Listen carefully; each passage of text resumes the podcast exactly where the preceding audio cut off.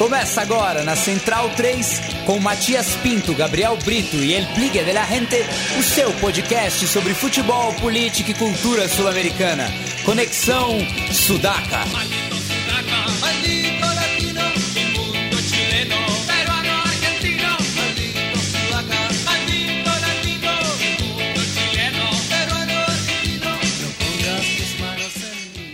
Buenas ouvintes da Central 3, está começando mais uma edição do Conexão Sudaca, ocupando e resistindo na sua placa de áudio. Meu nome é Matias Pinto e, como sempre, estou ao lado dos meus companheiros de batalha. À minha diagonal esquerda está ele, Douglas Muniz, o nosso ex-aprendiz. Tudo bom, Doug? Salve, Matias. Bom momento a todos os ouvintes, utilizando um pouco da abertura que o, o grande Caio Belandi, lá do lado B do Rio, utiliza. Eu que abri, enfim, o conta do Twitter semana passada. Mas e... foi o Maurício Targino que começou. Exato, é. bom, bom, bom lembrar isso. A, e... Assim como a expressão Arábia Saudita de biquíni, foi o Fagner Torres que começou, mas muita gente está atribuindo a mim. Eu reproduzir ela com os devidos créditos. Certo, certo. Então, então atribuindo os créditos, digamos, verdadeiros ao Maurício Targino, do, do Ótimo Baião de Dois. E estender um abraço para ele, pro pessoal lá do B do Rio, o Caio, o Alcísio, o Wagner e o Daniel. Uh, eu quebrei a conta de Twitter semana passada, enfim, acabamos conversando um pouco sobre isso e, enfim, vamos, vamos nos debruçar depois de duas semanas de parada aí com muita coisa acontecendo nesse continente de meu Deus. Bueno, começamos fechando o caixão né, da última edição da Copa América, já que não gravamos desde é, da final, mas acho que não tem muito o que se falar, né? Foi talvez uma das piores Copas Américas que eu já é, presenciei. É, nível muito abaixo, o VAR, é, ou a forma como o VAR foi utilizado acabou roubando a cena, né? Trazendo até um ruído diplomático aí entre Brasil e Argentina. Pois é, né? O Tic Tapia tomando um puxão de orelha da FIFA aí, enfim, da, da Comembol. É, a gente já tinha batido nessa tecla, né? Da saturação da Copa América nessa década, né? Afinal, Sim. ano que vem a gente vai estar tá indo para a quinta edição. É, e teremos ainda também o, a volta do, do pré-olímpico, né? Também a ser disputado na Colômbia, mas daí numa parte é, menos privilegiada, né? Do, do país nortenho, né? Vai Sim. ficar ali na região cafeteira entre Pereira, Armênia e Manizales. É, mas enfim, é, é, um acúmulo de, de competições que acaba tirando um pouco é, esse brilho, né? É, afinal, a gente acaba perdendo a conta aí do, dos campeões, algumas memórias se confundem em relação aos torneios, enfim. É, acho que não tem muito mais o que acrescentar, né, Doug? Pois é, acaba atacando aquilo que a gente guarda de memória, de boas coisas que os campeonatos podem nos apresentar e que pese todos os problemas da Copa América ainda teria memórias interessantes a se guardar em algumas poucas partidas, afinal o nível técnico teve muito abaixo do que a gente esperava.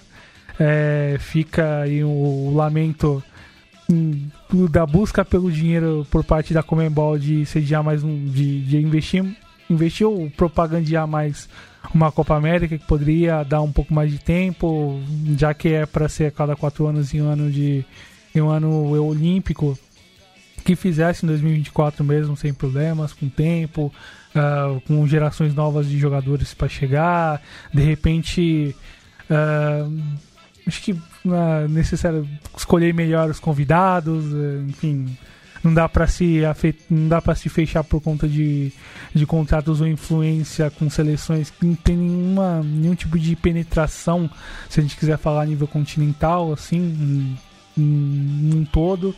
E, enfim, fica o lamento mais uma vez pelas ações da Comebol, como a gente já citou no, no último programa.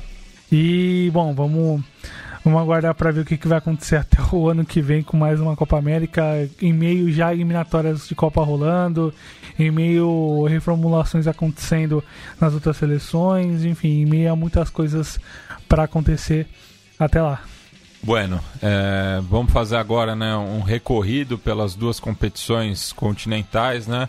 A começar pela Sul-Americana, que já teve os primeiros classificados às quartas de final na semana passada, né? É, afinal, jogaram nas últimas duas semanas, né? É, começando ali na terça-feira, dia 9 de julho, quando o Laicoidá visitou o Royal Paris, acabou ganhando por 2 a 1 é, mesmo placar da semana seguinte, né? Então a equipe colombiana segue viva aí na Sul-Americana, eliminando a Bolívia de vez, que se junta ao Chile, né? Como os países que não têm mais chance de serem campeões é, continentais de clubes nessa temporada. E é a única equipe colombiana disputando Também, alguma é. competição continental essa temporada, essa altura. Mas o. E aí, enfim, considerando algumas chaves, é um caminho até interessante para Atlético e Botafogo que estão ali na, na mesma chave para enfrentar o La Equidad, que hoje é antepenúltimo colocado no finalização. É um time, enfim, que é bem postado, que trabalha bem defensivamente, mas tem alguns problemas para chegar no ataque. É um time que não tem grande penetração onde joga, manda os seus jogos em um Atanásio Girardot e, enfim, não consegue ter grande presença de público. Não, é uma equipe artificial, né? Sim, dez, pouco mais de 10 anos de existência, enfim, não tem grande penetração, nenhuma, muito pouca penetração ligado a uma companhia de seguros, né? Inclusive recebe é. o apodo de assegu asseguradores. A asseguradores versus é. imobiliários, que é o apelido é. do Real Paris. Veja, pois é. veja a ironia da coisa, né? Pois é. Eu acho que fizeram um seguro imobiliário, né? Depois dessa partida aí. Pois é, pois é, Mati. E, enfim, fica aí a possibilidade real de, de um brasileiro até roçar uma semifinal de Copa Sul-Americana. Passou lá cuidar com muita justiça. O Royal Party depende muito do João Jairo Mosqueira, que a gente já comentou algumas vezes aqui, que é colombiano, centralmente colombiano. E, enfim, agora ver como, como acontecerá a próxima fase a depender de quem passar entre os brasileiros. É, Doug, só apenas uma correção, né? O Laiquidá manda os jogos no El Campín. Sim. Não perdão. na Tanás Tirador, porque é uma equipe de Bogotá, né? Certo. No, no caso. Fiz confusão. Pô, tranquilo. é, passamos adiante é, para a classificação do Independente Del Valle. É, num confronto bastante equilibrado com, com Caracas, né? É, após um empate em 0 a 0 na capital venezuelana a equipe de alto rendimento, né, que acaba formando diversos jogadores, é, finalista da Libertadores em 2016 e que enfrenta uma dificuldade parecida com o Laiquidá, né, porque acaba mandando esses jogos maiores no Estádio Olímpico Atahualpa, mas é, conseguiu uma vitória consistente por 2 a 0, eliminando o Rojo Caraquenho. E além disso, é um dos. E, e a, além de tudo isso, consegue liderar e disputar ali em cima o campeonato equatoriano, é um dos líderes do campeonato. E. Que voltou agora, né? Sim, sim. Que voltou algumas semanas. Voltou há duas semanas, se não me engano, e com bons jovens, né? A gente já comentou no começo do ano na Sul-Americano Sub-20 uma, uma base razoável de jogadores do clube da base do clube uh, servir a seleção equatoriana vencedora do torneio e um Independiente Del Valle que fez um bom jogo contra o Caracas, uh, principalmente segundo, 2 a 0 com bastante, bastante autoridade, poderia ter feito mais com bons garotos, acho que está aqui o Alan Franco, que fez o primeiro gol, belo gol de fora da área, um meio campista ali de bom toque, boa chegada lá no ataque, sabe bater bem de fora da área. Uh, do cabeça um atacante ali com boa força física, capacidade para conseguir incomodar os zagueiros. Uh, o Preciado também é um atacante um pouco mais de lado de campo, compõe meio com o Christian Darhome. E é um time que tem alguns veteranos ali no seu elenco, né? figuras conhecidas principalmente do futebol argentino. Caso de Christian Pereirano e Claudio Bieler. Dois que jogaram em rivais de Avellaneda, não? E o Bieler, que foi campeão da Libertadores pela LDU também, sim, né? Sim. É, é alguém que é, tem um nome a zelar no futebol equatoriano. Ele conhece bem os, as canchas equatorianas, inclusive. E, enfim, vale bem observar o trabalho do clube, um trabalho de base interessante que já revelou bons jogadores esse ano uh, e que pode incomodar bastante na chave, digamos, do lado de lá, onde pode enfrentar o seu, digamos, xará ou tocaio Argentina Independiente de Avellaneda, mas tem um outro confronto importante ainda com, com outro equatoriano, no caso da Universidade Católica. Outro argentino que também forma parte do plantel do clube de Sangolquí é o Richard Schunk, né, que chegou ano retrasado ao Deportivo Cuenca, vindo de várias temporadas é, pelo Almagro, né? Então, um jogador curtido aí no ascenso argentino. É, passamos agora, falando na Argentina, né? Acho que no confronto mais interessante das semanas retrasadas, mas pelo tamanho dos clubes, né? Não pelo atual momento, né? Sim. Já que tanto Argentino Júnior quanto Colón fizeram uma péssima Superliga, né? É, respectivamente o Lanterna e o 24 colocado, antepenúltimo no caso, é, separados apenas pelo San Martín de Tucumã. Sim. Ou seja, a única esperança de classificar-se a uma competição continental é ganhando a Copa Sul-Americana, algo que não será mais possível para o Bicho, né? Já que ganhou por 1 a 0 no Cemitério de Elefantes, mas tomou o mesmo placar adverso no Diego Armando Maradona e nas penalidades quem sorriu foi o louco Burrian. Pois é, Bate. E dois jogos bastante parelhos, assim. Principalmente o jogo da volta em Buenos Aires, ali na cancha Diego Armando Maradona. E um bolas na trave, alternância de, de chances ali acontecendo. O Colón saiu com a vitória no, no tempo normal e nos pênaltis é, não houve VAR, ou quase houve VAR, uh, não houve por uma questão aí de má comunicação do árbitro brasileiro Anderson Daron, onde o seu comunicador falhou e precisou utilizar do rádio ou do radinho ali do quarto árbitro para conseguir falar com o pessoal lá do Vale sobre algum adiantamento de pênalti, alguma irregularidade nas cobranças. É, o, o, o Colón, né, que apresentou como um dos reforços o Rodrigo Aliendo, né, que veio do Atlético Tucumã, jogador formado é, no Chacarita, é, tem um elenco mais experimentado, né, do que do, do Bicho. E foi um time que, que investiu bastante nessa temporada, trouxe muita gente boa. Pois é, e, e teve um semestre ruim, né, bastante. por conta ali da, da transição pro Julio Comensania, que acabou que não, não ficando. É, veio o Pablo Lavagem, é, que conseguiu ao menos conduzir na Sul-Americana bom, bons resultados, mas enfim, o, a, campanha da Argentina acabou cobrando a conta e acho que vai acabar cobrando um pouco mais durante essa edição da Superliga. E o que dizer de Santiago Silva e uma penalidade máxima? Né?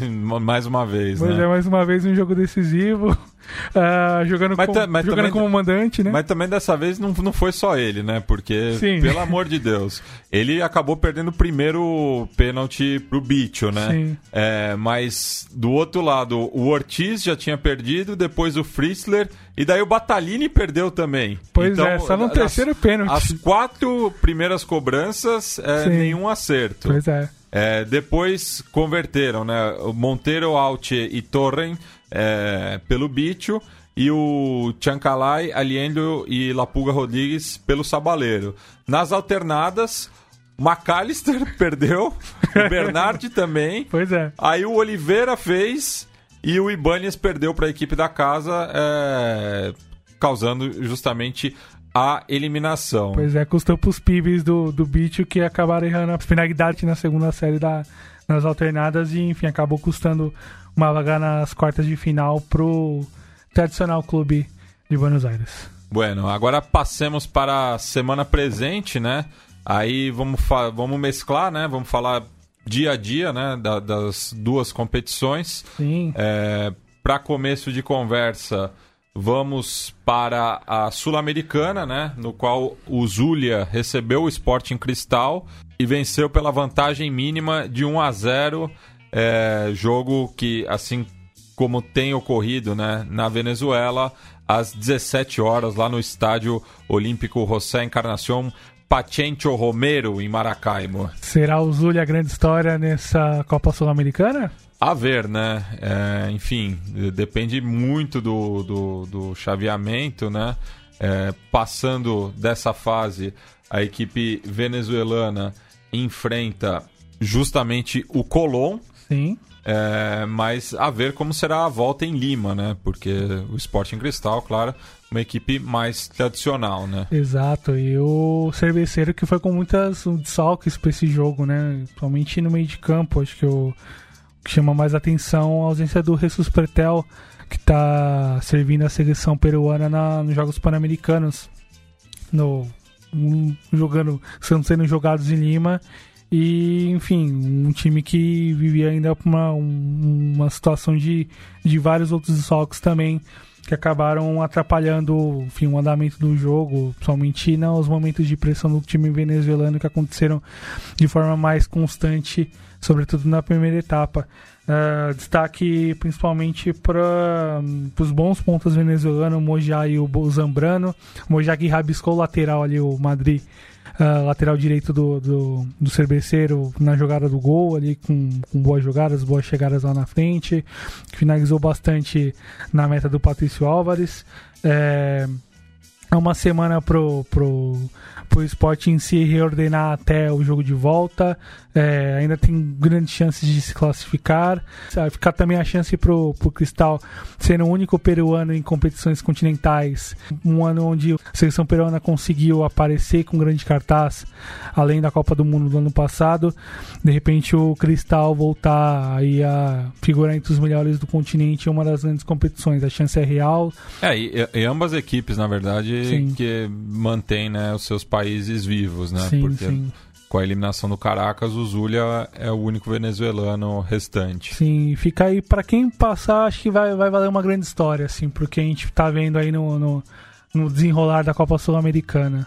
Já na Libertadores, né, tivemos o confronto entre o atual campeão é, River Plate recebendo o Cruzeiro no Monumental de Nunes. E, enfim, ambas equipes saem é, frustradas, né?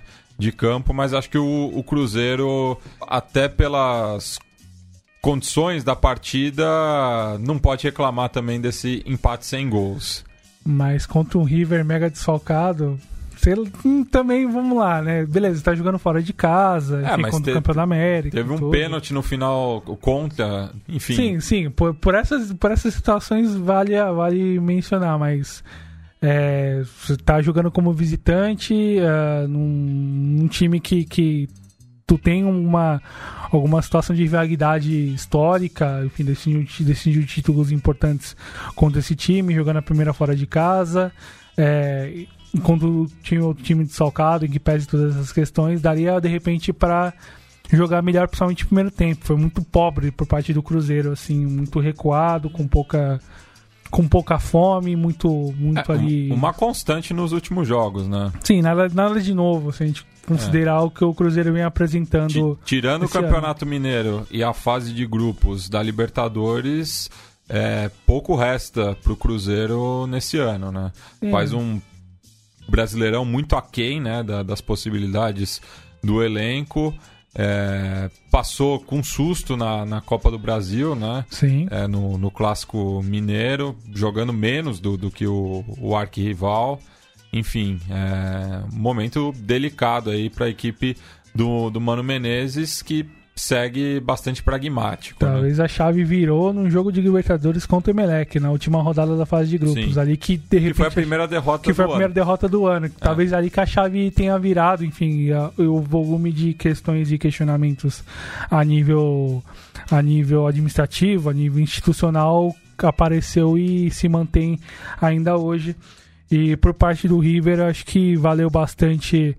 Uh, capacidade do Galhardo buscar soluções ali da base, enfim, é chover no molhado, a capacidade dele buscar essas soluções e conseguir achá-las, uh, em que pese o pênalti perdido ali no, no, último lance ali com o Matias Soares, mas uh, com um time hiper desfalcado que perdeu o Pinola logo de cara, no, ali no, no meados do começo do primeiro tempo, e que teve que se rearranjar para ainda assim manter um nível de pressão, incomodar um rival que, enfim, é, é, tradicional, é um time ainda assim forte e bastante competitivo.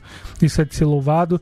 E, enfim, não, sai com a vitória e, e, acaba acontecendo esse tipo de situação, mas vai com condições interessantes para fazer o crime em Minas Gerais e conseguir, conseguir sair com a vaga a ver até lá quando como que o River vai conseguir se, se organizar em relação aos jogadores que estão machucados. Bem, em 2015 perdeu o primeiro jogo, né, por 1 a 0, conseguiu uma vitória contundente por 3 a 0 na Arena Minas. Ali foi o jogo da campanha do River. E o grande jogo, acho que do Pato Sanches na sua passagem pelo Milionário, a ver como o meio-irmão dele, Nicolas de la Cruz, vai se comportar, né? Se vai emular o irmão mais velho. Ele que vinha jogando bem essa final de semestre. Pois é. E uh, me pareceu bem também, né? Pensando nessa questão do, dos desfalques. Isso é um mérito também do, do Munheco, né?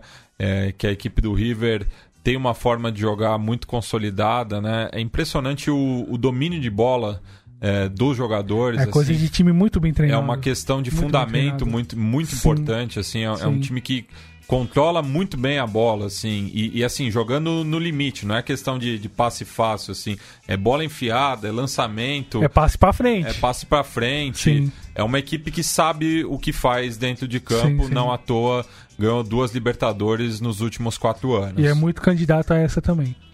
Bueno, voltando à Sul-Americana, né? Tivemos um confronto bastante interessante do Penharol recebendo o Fluminense no campeão del siglo o tricolor das Laranjeiras que vive mau momento né, no Campeonato Brasileiro, mas tal qual 10 anos atrás, né, é, vai sonhando de um lado e brigando com a realidade do outro, né? É, vem fazendo uma sul-americana muito interessante enquanto briga contra o rebaixamento. É, as quartas, terças ou quintas servem pra gente sonhar, né? Também, né? É. é bom lembrar. Mas gostei do que vi do Fluminense uh, numa situação de, de, de, de, pressão contra um adversário tradicional que é o Penharol. Uh, acho que vale elogiar as atuações de dois meio-campistas que não, que não tem a fama ali nesse time.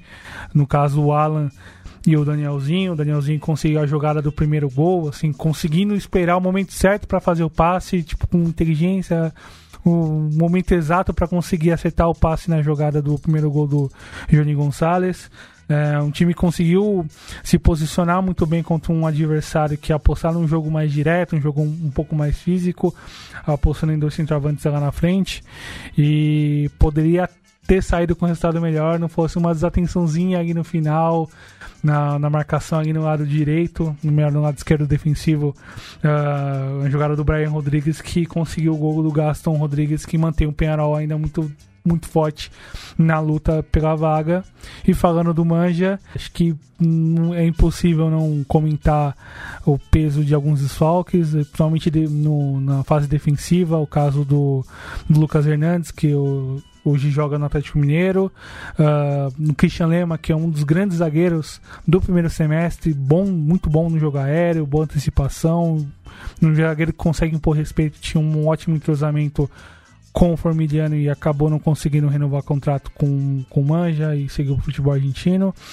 Uh, e uma outra que talvez não foi tão abordada, a saída do Brian Rodrigues, uh, segundo informações negociadas para o futebol norte-americano. Ah, enfim. Então foi a despedida. Tudo indica que sim.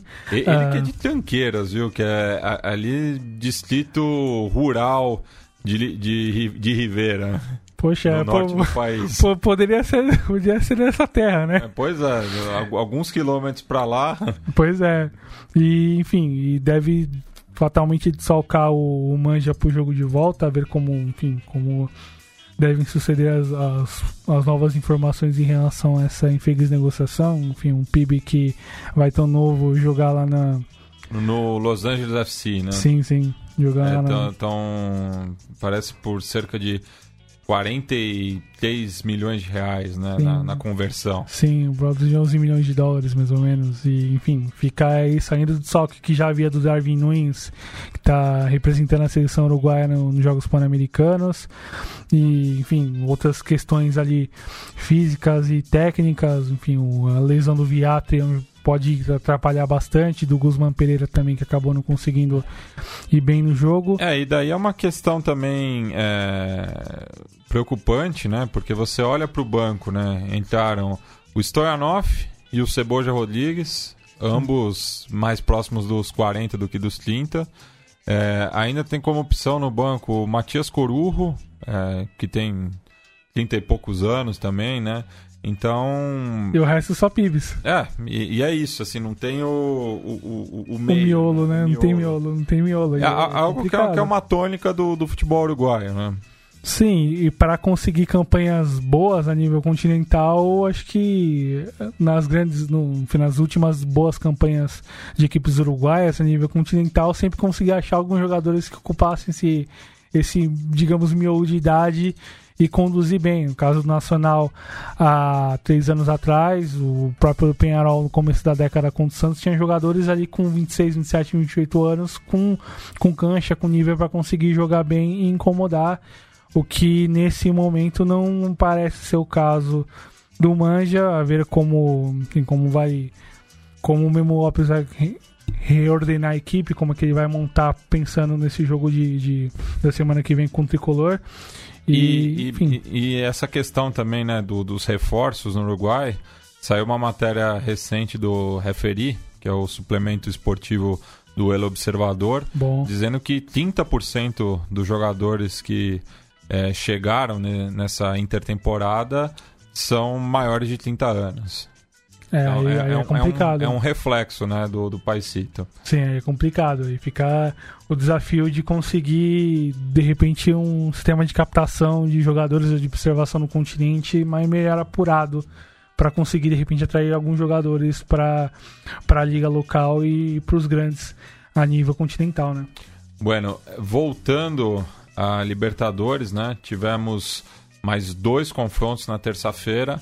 Começar, né, por um duelo de campeões aí, os autoproclamados reis de copas do Equador e do Paraguai, lá na Casa Blanca, é, no qual o campeão mais recente, né, no caso a LDU, conseguiu uma vitória importante por 3 a 1 diante do bom time do Olímpia.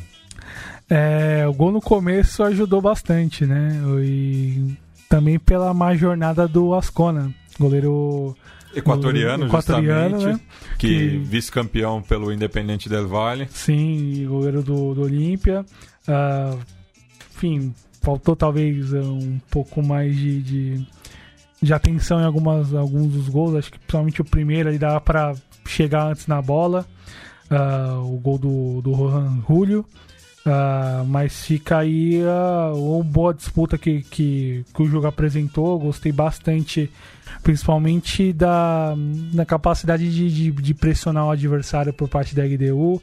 É, e aí fica o elogio pelo trabalho bem feito e pela sequência de trabalho do Pablo Repeto, uh, caminho de completar dois anos de clube e ainda mais num contexto onde, onde as mudanças são tão naturais uh, em times de, de massa, em times de peso no, nos países aqui do continente, isso é algo a se louvar. E... Ele que também é, passou pelo próprio Olímpia, né? E, Muito pouco, né? E foi vice-campeão pelo Independente del Valle também. Sim, sim. Já tem uma trajetória interessante no futebol equatoriano. Um time que perdeu. Oh, quatro temporadas. Sim, e, é. e um, um, um, time que perdeu jogadores importantes. É, acho que o mais, mais desfalcado para essa etapa do campeonato, acho que é o para a PGDU, saiu o Nico Freire, o Entriago, que era o, um dos volantes ali, um dos jogadores mais importantes do meio de campo, um capitão e líder da equipe acabou saindo. Uh, o próprio Anangonó, que que era um jogador ali que tinha algum entrosamento com os jogadores de frente acabou também saindo e eram três titulares fundamentais na primeira fase de PEG-DU e enfim, e a e a, digamos assim, a substituição teve que ser feita com uma certa velocidade. Veio o Antônio Valência, que ainda não estreou. Uh, mas a contratação da história do futebol equatoriano. Sim, sim. E ele que começou no Real Nacional, que é um rival, rival da, né? do, da, da liga, né? E, da capital, né? Sim, sim. E num time que um LDU que o Repeto conseguiu ainda manter jogadores importantes, os irmãos Julio, Anderson Julio Rohan. A entrada do Aguirre ali pode agregar coisas novas aí, né? ofensivamente, conseguiu contribuir com um dos gols. Uh, e o Olímpia, para além dos erros do, do Ascona, uh, faltou de repente a segurar um pouco mais o jogo ali no final para manter o 2 a 1 O terceiro gol acabou saindo perto do, do, dos acréscimos. Uh, estranhei ali algumas, algumas escolhas do Olímpia que conseguiu se reforçar bem, trazendo jogadores interessantes. Acho que fica o destaque para a chegada do próprio Ovelar, atacante que veio do futebol colombiano, jogava no Milionários. Uh, poderia de repente ter entrado, talvez incomodaria um pouco mais que o Rock Santa Cruz. Uh, manutenção do Arjando Silva, do Otávaro ali pelo lado direito também era importante. A uh, chegada do Luiz de la Cruz ali para jogar tanto no meio como na lateral também é importante, mas para um jogo desse calibre ali faltou um pouco mais de, de, de segurança, atenção em algumas jogadas ali na defesa, enfim, a pressão equatoriana acabou dominando e dando um tom do jogo. E uma vitória, acho que justa, uh, mas o confronto ainda está em aberto. O confronto mais interessante que eu acho, assim, olhando a nível, a nível de peso e que não inclua brasileiros, acho que é o mais interessante, sem dúvida.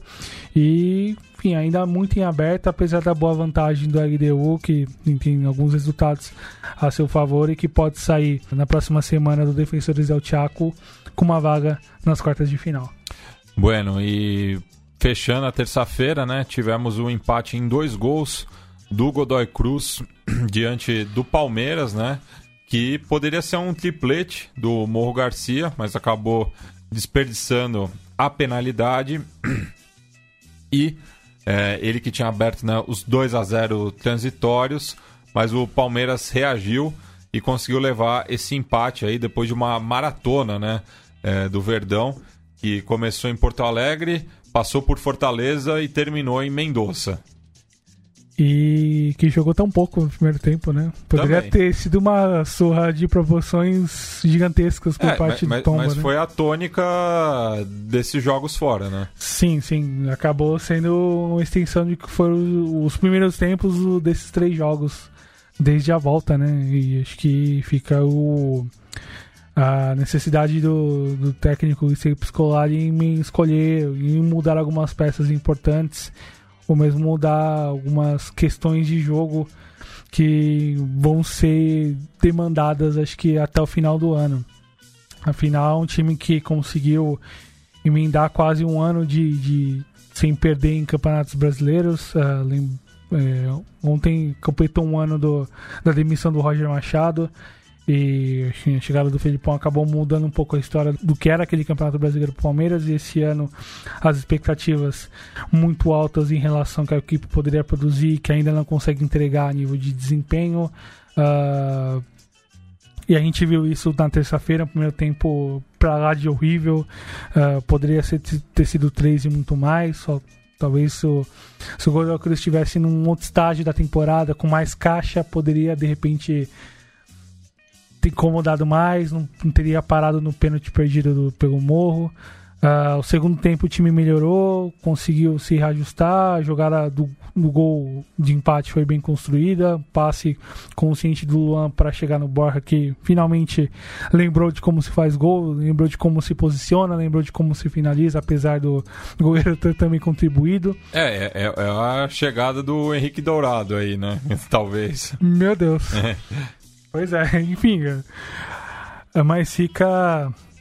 Fica, né, fica algumas observações e as necessidades de mudança por parte do Palmeiras e das escolhas do Luiz Felipe em relação ao trabalho diário e até mesmo de postura de alguns jogadores. Tem uma questão física aí que está chamando a atenção e é um time. O Palmeiras depende muito de uma, uma condição física boa para que o jogo para que o seu jogo consiga fluir como se espera. E, enfim, acho que o maior exemplo do, do, do desnível físico foi o Gustavo Gomes, muito mal na, na, naquilo que ele tem de bom, que é a disputa física com o atacante, capacidade de antecipação, a disputa no, no corpo, enfim, todas essas características que a gente elogia do Gustavo vem em falta e foi um dos sintomas, um dos sinais do mau momento, talvez físico, e num momento que não é bom por parte do Palmeiras. E olhando para o lado do Tomba, uh, um time que mudou bastante, perdeu alguns líderes importantes, mas a manutenção do Morro Garcia é fundamental para que o time ainda consiga se manter capaz de brigar por algo no nível mais alto, digamos assim. Ele que está no clube desde 2016, né? E até para um, um jogador da projeção que ele tem, né? Já foi a maior contratação do, do Atlético Paranaense.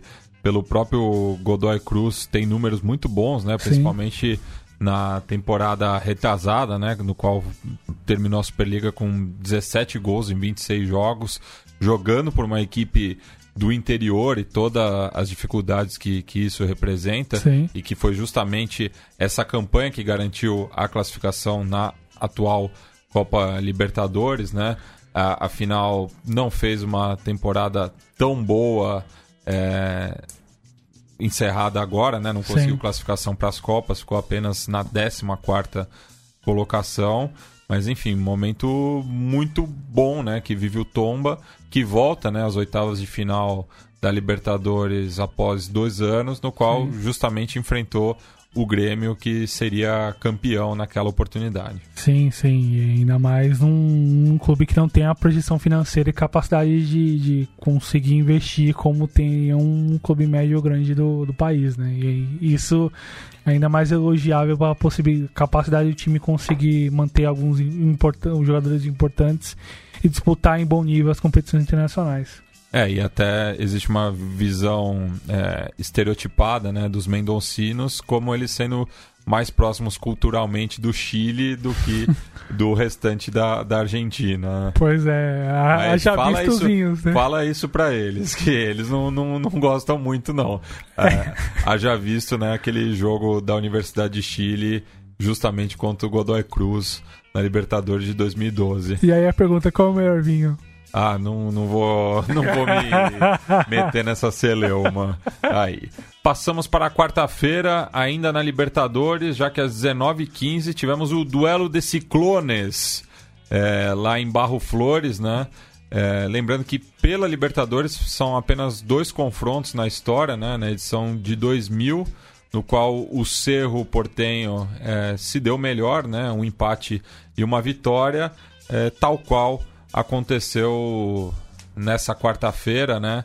No qual o São Lourenço foi superior, mas não soube é, transformar isso em gols. É, e no fim, a melhor chance quem teve foi o próprio Cerro Portenho, com a entrada do Turim, né? Quando a equipe já estava com a desvantagem numérica devido à expulsão do Spínola. É, e foi salva né, pelo Colotini com a experiência que sobra a ele, um bom posicionamento, né? Após perder o primeiro lance, justamente. Pois é, e é um duelo que vale aquele meme do Homem-Aranha apontando para Homem-Aranha, né? Pelos apelidos, as cores, enfim, o, a nível de tradição.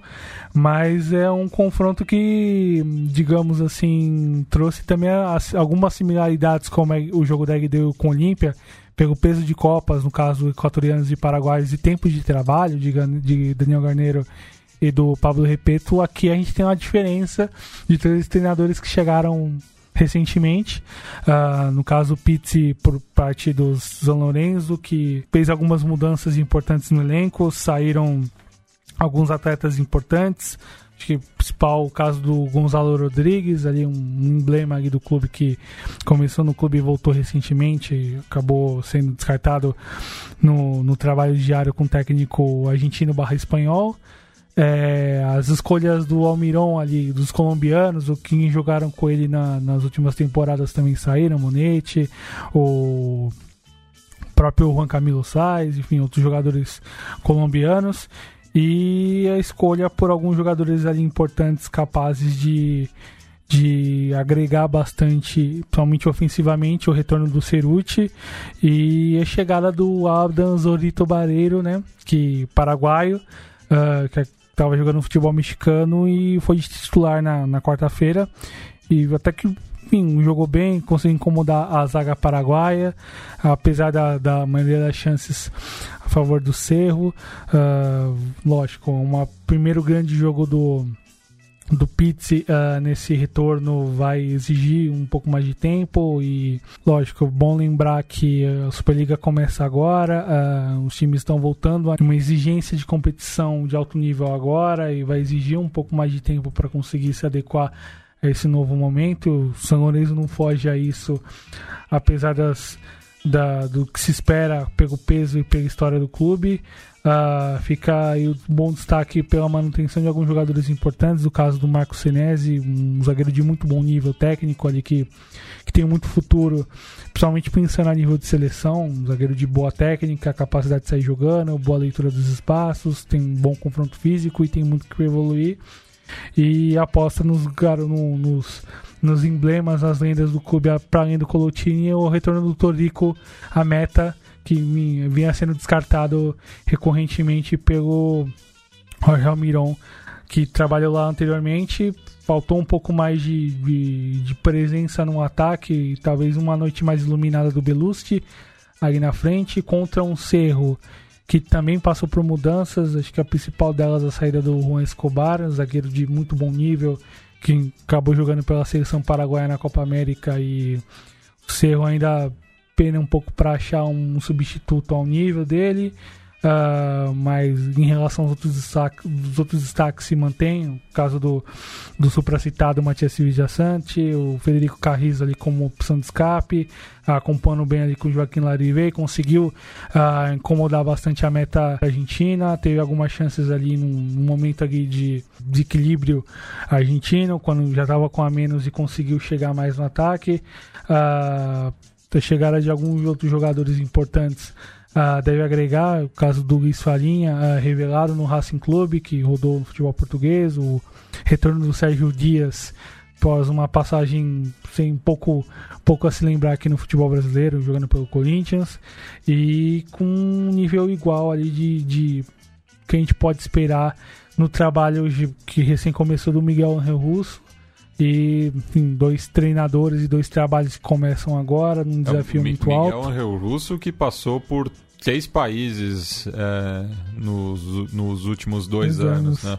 campeão né, pelo Milionários Colômbia. em 2017.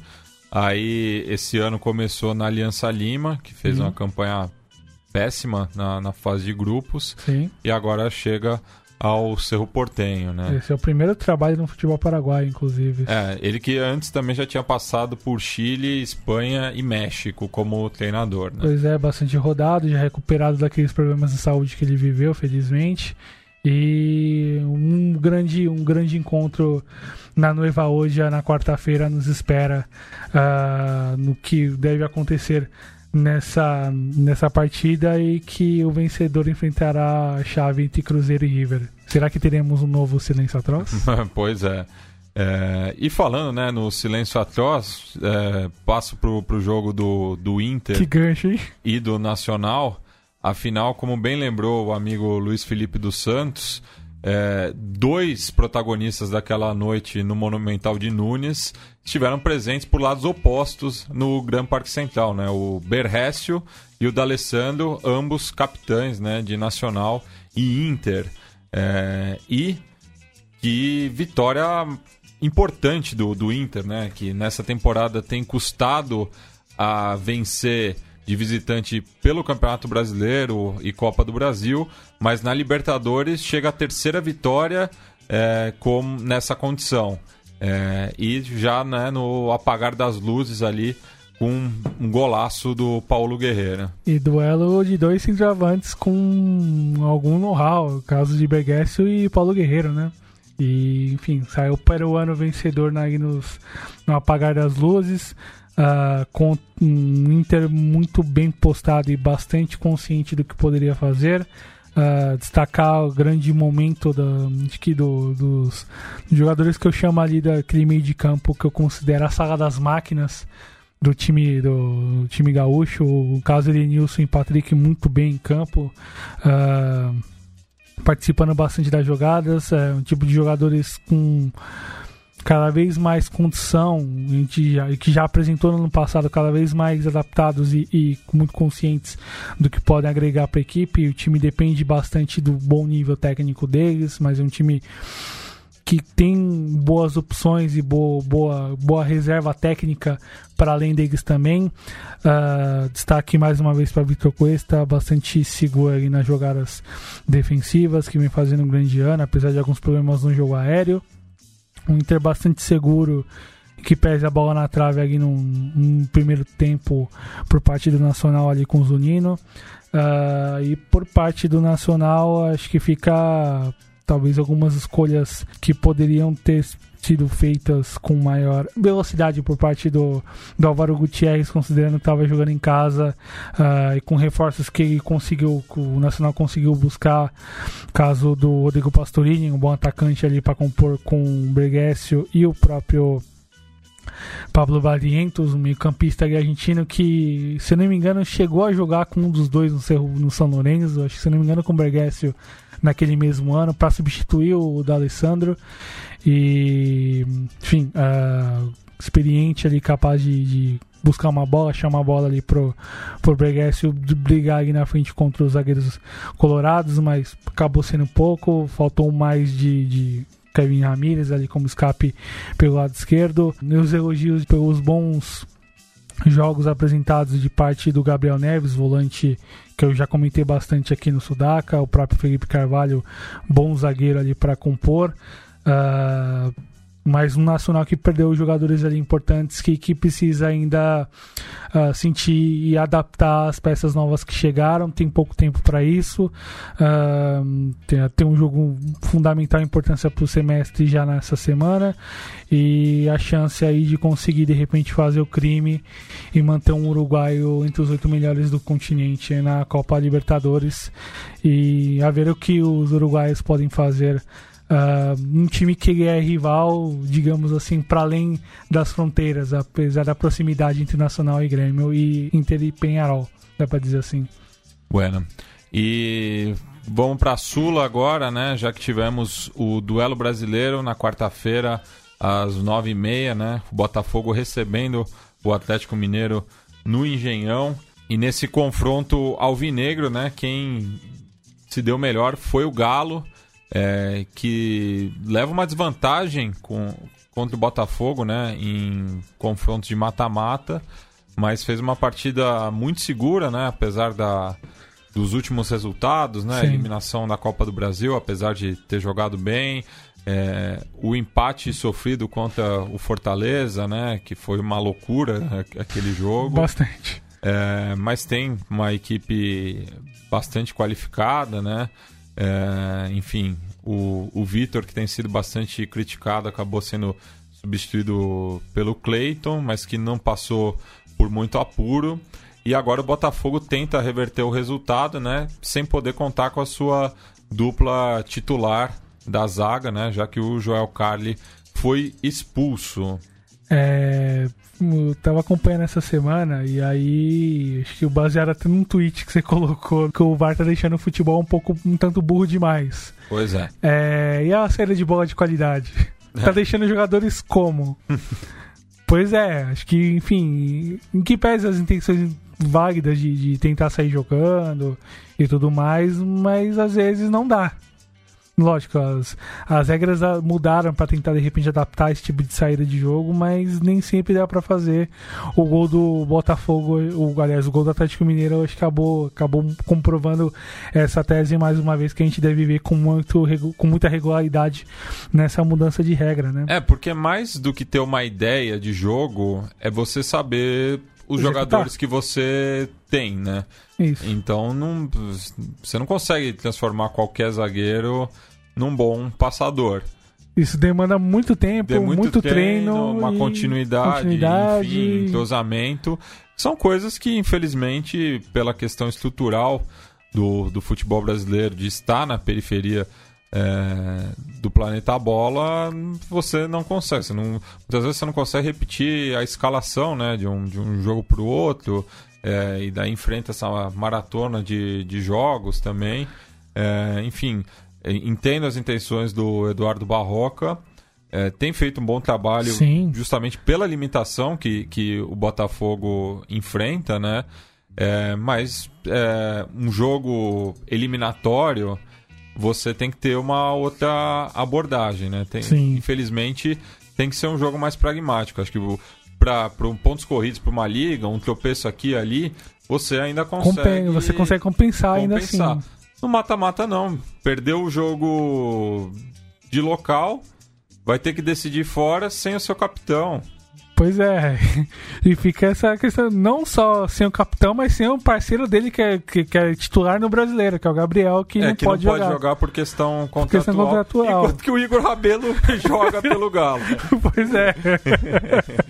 não faz sentido, de fato, né? Pois é.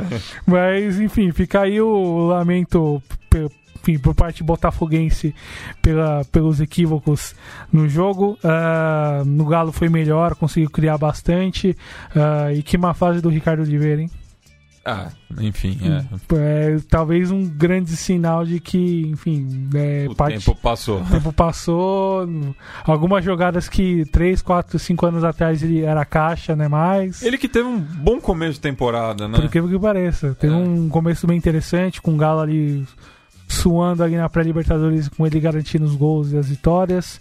Mas, enfim, quem, quem acompanhou, que já vem acompanhando, acho que desde abril pra cá, não consegue apresentar um bom jogo. Enfim, acabou sendo sendo sacado para entrada do Alejandro e conseguiu fazer uns gols, mas também não, não oferece grande regularidade ainda por ser jovem.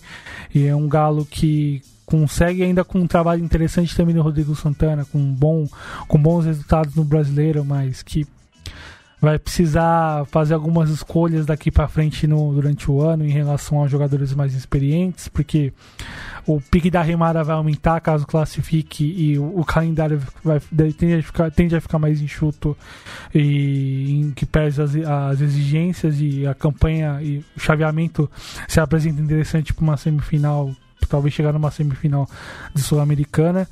E vamos ver para a próxima semana como, como o Bota vai conseguir se ordenar, se organizar para essa volta e como o Galo vai pensar, principalmente na parte ofensiva e para conseguir não só manter o placar ampliar e incomodar os botafoguenses, ainda tem aberto logicamente, apesar da boa vantagem do Galo. E enfim, fica aí o talvez a observação a ser, a ser feita necessária sobre algumas escolhas dos técnicos hoje que enfim, acabam se tornando regra e que às vezes é importante dar um, um, passinho, um passinho acostado para encarar melhor determinadas partidas. E no horário nobre da quarta-feira também tivemos dois jogos bastante intensos, né? Começando ali pelo confronto no George Capwell, que fez jus ao apelido de La Caldeira. É, uma grande atuação do, do Emelec, né? Que foi vendido por menos durante toda a transmissão. É... Não só durante toda a transmissão, hoje também, né? Para quem É. pode acompanhar a TV fechada, né? Enfim, é, não entendi a- a- as, opções do Jorge Jesus, né? Tampouco eu entendi. Que entrou numa fogueira também, né? É o quinto jogo dele no comando do Flamengo, três partidas de mata-mata, um jogo contra o Corinthians. é, enfim, tá um, fácil jogo a vida. no, um jogo no domingo de manhã, Pois é. tem clássico também no domingo contra o Botafogo, enfim, é um. É, quartas e domingos caóticos ali pelo lado do, da, da Gávea e principalmente para esse começo de trabalho do, do Jorge Jesus, né? E das escolhas, hein, Mati? E eu acho assim, é, não dá pra fazer um choque de gestão tendo o jogo mais importante da, da temporada é, no caminho, né? Você tem o Gustavo Cuejar, que é um dos melhores volantes não só do Brasil, mas do continente, Sem dúvida. é, e vai jogar fora, você não pode prescindir dele. Ainda mais é, com as opções no setor, né? O William Arão não passa confiança nenhuma é, ao torcedor do Flamengo. O Rafinha também não dá para fazer esse teste no mata-mata, né? Nesse tipo de jogo Nesse não dá tipo pra de fazer. jogo. Ainda mais um jogador que está fora de ritmo em comparação a- aos seus colegas. Sim. É, tá certo que vem de temporadas menos desgastantes no, no futebol alemão, né? Até porque não era titular absoluto, né? Mas está acostumado com outro posicionamento. E num outro nível de exigência também. Pois é, importante. é, inclusive de marcação. Exato. É, e, enfim, foi, muito arriscado e cobrou a conta, né? Sim, sem dúvida. É, e aí fica, para além do, da questão das escolhas do, do técnico, o azar, as situações que acabaram acontecendo nessa uma semana e meia em relação a lesões dos jogadores mais importantes, né? É, perdeu os três armadores praticamente, né? Sim. O e... Arrascaeta, Everton Ribeiro e o Diego. E a chance é nula de contar ao menos com um. Pode ser o Arrascaeta na, na quarta-feira, caso reúna as condições. Vai, vai pro sacrifício. É, vai ter que ir. Aí fica, fica o debate da escolha do Flamengo lá lá em janeiro, quando optou por Abel Braga. Poderia estar tá nessa etapa do ano com o time na ponta dos cascos para fazer um jogo decisivo contra o Emelec e, enfim, acabou meio que levando ao modo freestyle, digamos assim, um modo aleatório e não conseguiu uh, encarar ou se programar ou se preparar para esse jogo nas condições necessárias ou esperadas para essa etapa do campeonato. É vai, vai exigir uma capacidade de leitura de, de alguns jogadores que é importante que ainda não demonstraram. É, acho que para além do, do, do, da chegada do Rafinha, ver como o Gerson vai jogar e se vai ter espaço para conseguir atuar em uma alta posição, talvez mais por dentro, não tanto pelo lado. É, o Bruno Henrique não voltou bem nessa tá meio que intertemporada. Para além da, da, das escolhas técnicas, as escolhas táticas por parte do Jorge, de repente ter apostado ali com um Trauco mais à frente, uh, de repente com outro jogador, com outro jogador ali para rechear um pouco mais o meio de campo, para além do, do Coelar também. Uh, mas, enfim, toda essa todo esse volume de situações que o Jorge Jesus não conseguiu conduzir nesse tempo, além de ser muito cedo para esse tipo de exigência, o que a temporada apresenta e enfim, as escolhas do Flamengo acabaram condicionando isso, uh, fica o destaque positivo para o trabalho do Rescalvo nesse, nesse nesse tempo. Um ele... confronto ibérico, inclusive, né? Sim, no, pois é. No banco de reservas ali. O Rescalvo que é espanhol, vou lembrar. Mas que é, já está no futebol sul-americano desde 2016, quando chegou ao Envigado. Sim, que já passou, trabalhou no próprio Melec. Passou pelo Independente Medellín, pelo Independente del Valle. Sim, e enfim, com, com algumas mudanças no, no elenco, mudanças algumas pontuais, mas fica positivamente para os equatorianos a manutenção no elenco do Brian Angulo, seu atacante mais importante, que participou de algumas jogadas aí ofensivas, participa do gol ali no, no primeira retomada aí do primeiro gol. Mas perdeu uma chance clara ali com uma bola mal rebatida pelo Rodrigo Caio, né? Pois é, quem não perde. É. é o tipo de jogada que não perde. E, enfim, a manutenção do Brian Cabeças ali que atrasando bastante o lado esquerdo ali do René. Uh, é um time que, tá, não, não, não, não tem a força comparado com os times daqui pelo nível de investimento, mas é um time que mantém uma base por algum tempo, que tem alguns experientes que ali são importantes, o caso do Dreher, ali goleiro que enfim, acumula temporadas e temporadas na meta do, do Los Elétricos. Enfrentou o Flamengo por dois anos seguidos, né, na Libertadores. E é, se não me engano, é o quarto enfrentamento dele contra, contra o Flamengo. Ele jogou em 2012, em 14, é. em, 18 e 19. Pois é. Pois é. E, enfim, o Oscar Bagui, enfim, jogador de larga, larga experiência na seleção equatoriana também. Enfim, alguns outros jogadores ali importantes que integram um time muito forte fisicamente. A gente viu isso na quarta-feira, com um time com muita chegada, muito jogo físico, mas com algum repertório ali na frente para conseguir incomodar. Uh, sai com os 2 a 0 uh, ah, é reversível, acho que ainda é possível o Flamengo conseguir buscar uh, um, placar que, que o classifique. E fica aí o lamento para alguns comentários aí na, na, mídia hegemônica em relação à qualidade dos times que enfrentam os brasileiros, sobretudo do Emelec, né? E, e também, né, é, a Flá TT, é, uh, acho que Em polvorosa. Pois é, em polvorosa, mas também em consonância com o mandatário brasileiro, né? Pois é. Porque descontou a sua raiva né, no, no lateral esquerdo, é, que é piauiense, né? De, de nascimento. Jogou por muito tempo no Esporte Clube do Recife, mas foi chamado de Paraíba né, na, nas redes sociais. Sendo assim que não, não vi falha dele no, no segundo gol, né? Porque tenta.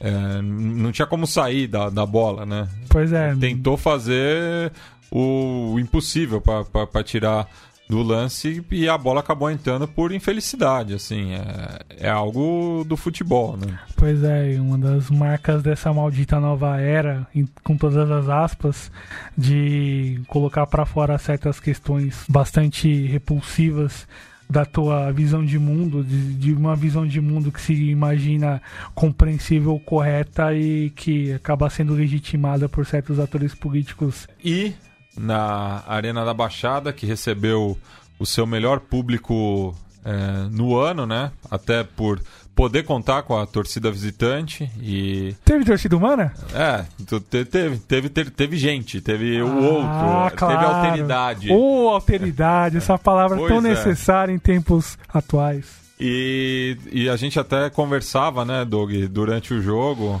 na verdade após o, o apito final né que o que aconteceu em Curitiba tem uma definição apenas, né? Hierarquia. Definitivamente. O Boca foi Boca e o Atlético Paranaense, que nas suas participações na Libertadores passou da fase de oitavas de final apenas uma vez, quando chegou à final, né? Na edição de 2005. É, enfrentou um dos gigantes do continente que estava numa noite de acordo com a sua história. Alô, Boca. É, alô, Boca. Foi, é, foi essa vitória, né? É, o pênalti desperdiçado pelo Marco Ruben já nos acréscimos. Pênalti contestável na minha visão, não não achei falta do Andada. É pênalti de futebol. Pois é.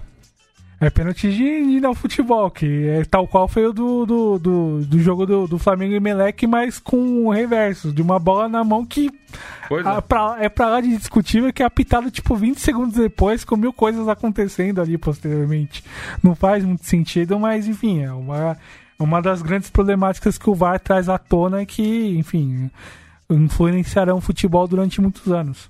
É, mas e, e o, o gol do McAllister também, né? Assim como o segundo tento dos elétricos em Guayaquil contou né, com, com um desvio, desvio.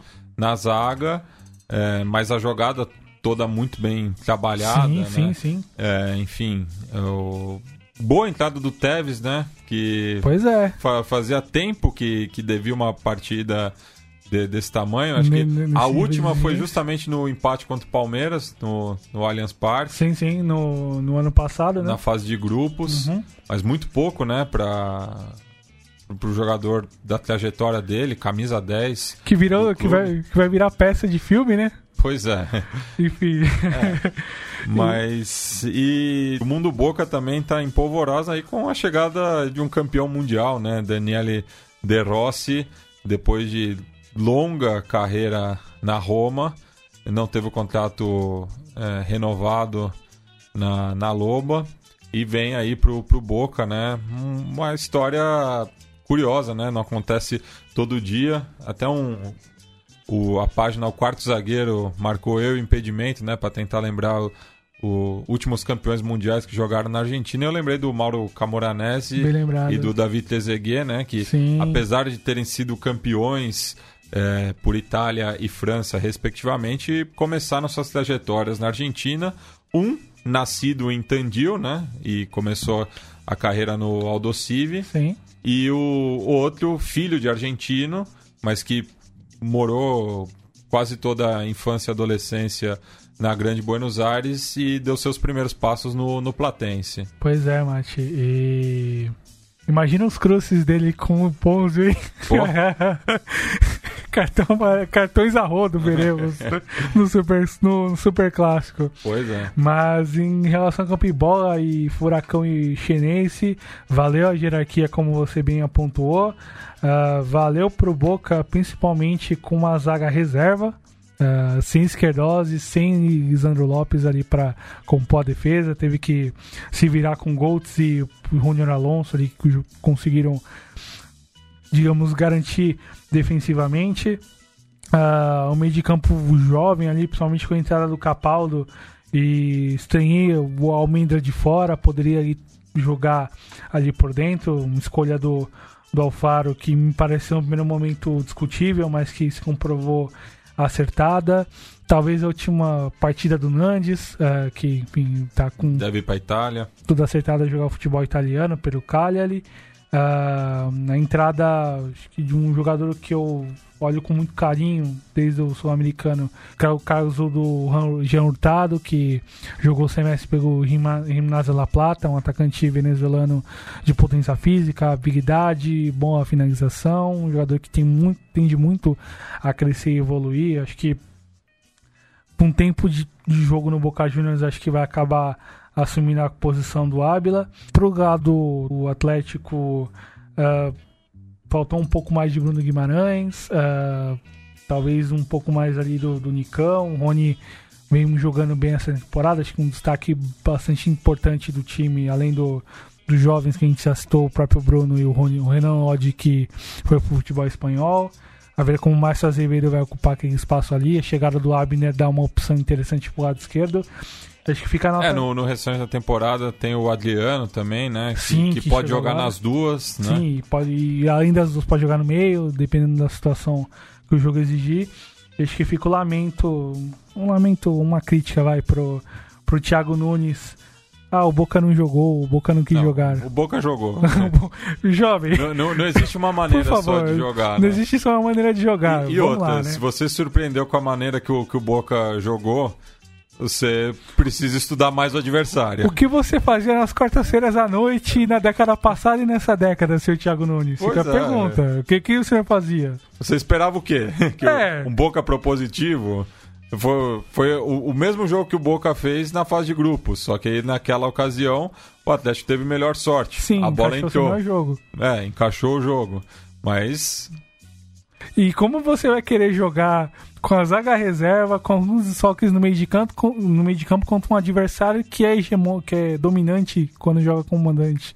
Não tem como. Pois é. Pois é. Enfim. Bueno, passemos agora para quinta-feira, né, com a boa vitória do Grêmio sobre o Libertar, também em condições adversas, né? Acabou perdendo o Jeromel, é, que é um dos esteios de, de, dessa equipe, né? É, no começo do, do segundo tempo, mas mesmo com a desvantagem, é, conseguiu a vitória por 2 a 0 com a entrada de dois jogadores vindos do banco, né? Diego Tardelli e David Braz. O primeiro bastante criticado nessa passagem, não era nenhuma certeza de que ele continuaria é, no lado tricolor de Porto Alegre, e o David Braz que acabou de chegar para compor o elenco, mas já fez uma boa partida aí, né, para ganhar moral com a torcida gremista. Logo de cara com gol, hein? Que coisa, hein? E pro Grêmio, acho que vale bastante um, algo que os títulos recentes ajudam a, a garantir, que é uma chamada, entre aspas, cultura de vitórias. Enfim, não sei se dá para afirmar nesse tom. Acho que essa frase tem algo, tem algo discutível em alguns aspectos, mas lógico, quando tu tu enfrenta situações como o Grêmio enfrentou na semana passada contra o Bahia, jogando fora de casa, com pressão, uma situação onde o time era questionado há algum tempo, com maus resultados e mau desempenho, e ganha lá na Bahia com autoridade, com, com a força que, que, enfim, que o time, que o elenco tem, que o grupo tem, um grupo que atua junto nas suas partes, os jogadores mais importantes há três anos no, no mínimo, e com, com conquistas nesse tempo e com desafios superados também. E que contra o Libertar comprovou isso mais uma vez. A questão do Jeromel acho que diz muito sobre um momento talvez de parte final de carreira. A temporada dele não é, não é das melhores. Uh, tanto que o Kahneman vem conseguindo se sobressair bastante. Uh, o Michael também pela questão física.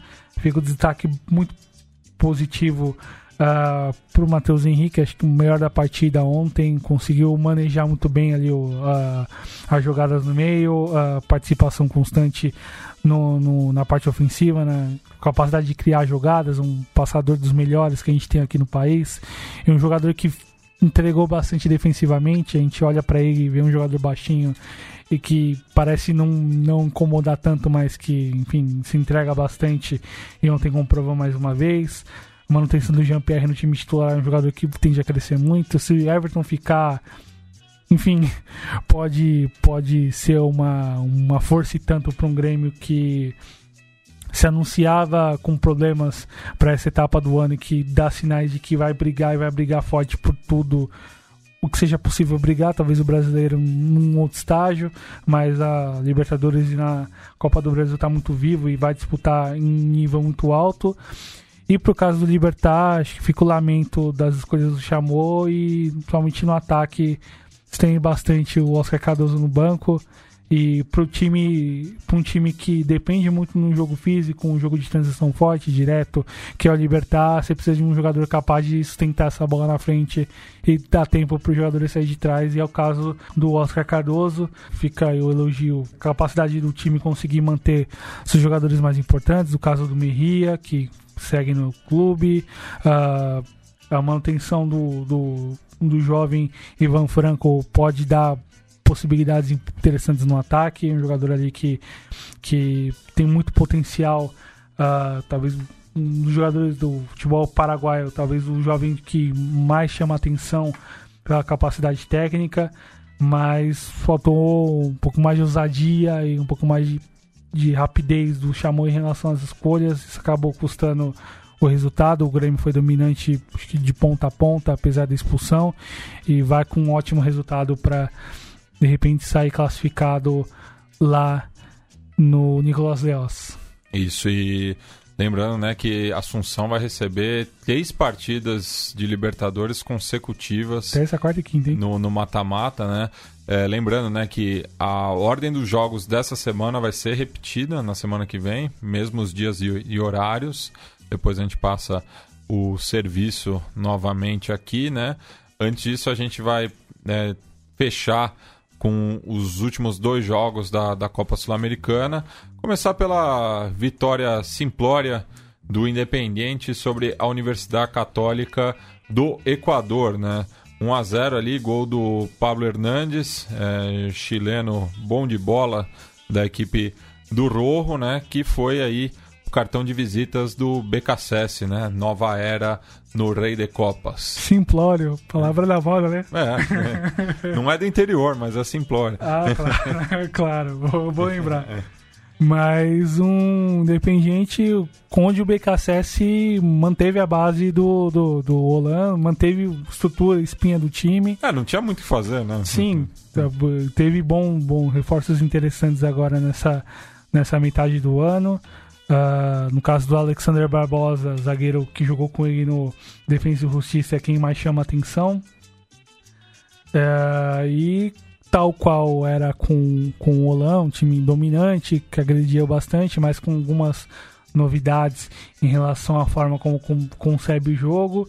E mais uma vez tendo o Cecílio Domingues como seu jogador mais inventivo e mais capaz de decidir no ataque. A jogada do gol do Tuco Hernandes passa por ele. O Ariel que também fez essa ponte, né? Do Alcon pro Rojo, né? Sim, sim e com filosofias de jogo bastante parecidas, né?